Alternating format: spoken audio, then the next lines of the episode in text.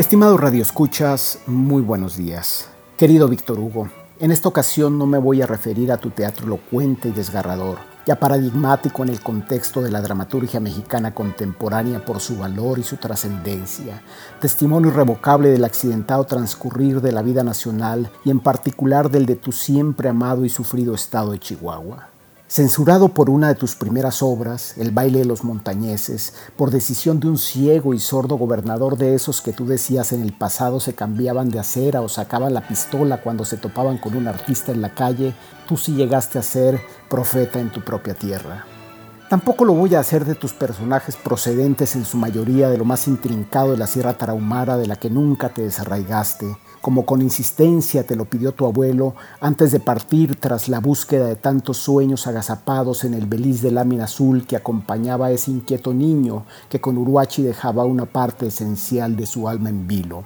En ese hermoso compendio de cuentos que es volver a Santa Rosa, das fe de ese periplo y de tu retorno a una tierra que te acompañó hasta la muerte. Y no quiero insistir en mi profunda empatía con las entrañables y aguerridas mujeres de tu dramaturgia, que como doña Rafaela Banda, tu madre, son un torrente de fuerza inmarcesible, cobijo de ese descomunal cielo chihuahuense que pareciera espejo del mar imaginario que por caprichos de la naturaleza le fue negado a tu estado.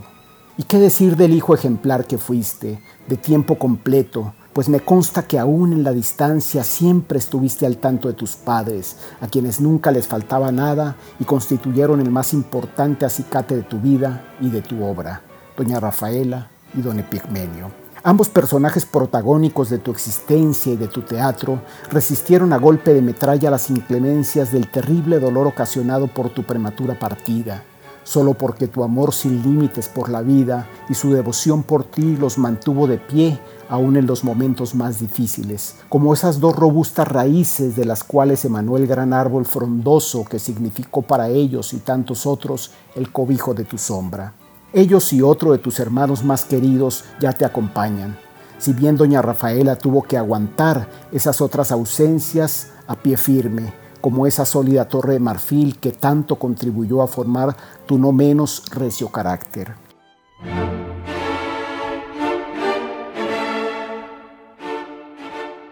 Las ya añejas jornadas bandianas que ahora promueve la Secretaría de Cultura del Estado de Chihuahua, en este 2020 de una inusitada pandemia de la era digital que nos vuelve a evidenciar que la realidad siempre termina por superar a la ficción, como tantas veces comentamos, han tenido que recurrir a la tecnología para mantener en pie esta obra tan justa muestra de gratitud y admiración que bien viene a reafirmar aquella otra tan inolvidable expresión tuya, arte contra la violencia y la desesperanza y en esta sui generis edición cibernética se ha ofrecido a distancia, entre otros varios eventos, esa otra tan honda y poética obra dramática tuya que siempre te dije tenía entre mis favoritas, de sazón, en una particularmente emotiva e impecable puesta de José Caballero, con hermosa escenografía de Alejandro Luna, que la misma Compañía Nacional de Teatro repuso a 10 años de tu muerte y a 15 de su estreno, y que desde entonces ha mantenido vigente,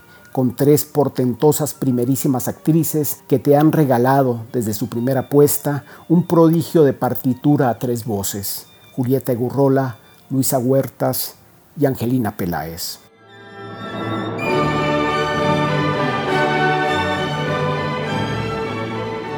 Hoy quiero recordar otra vez al amigo,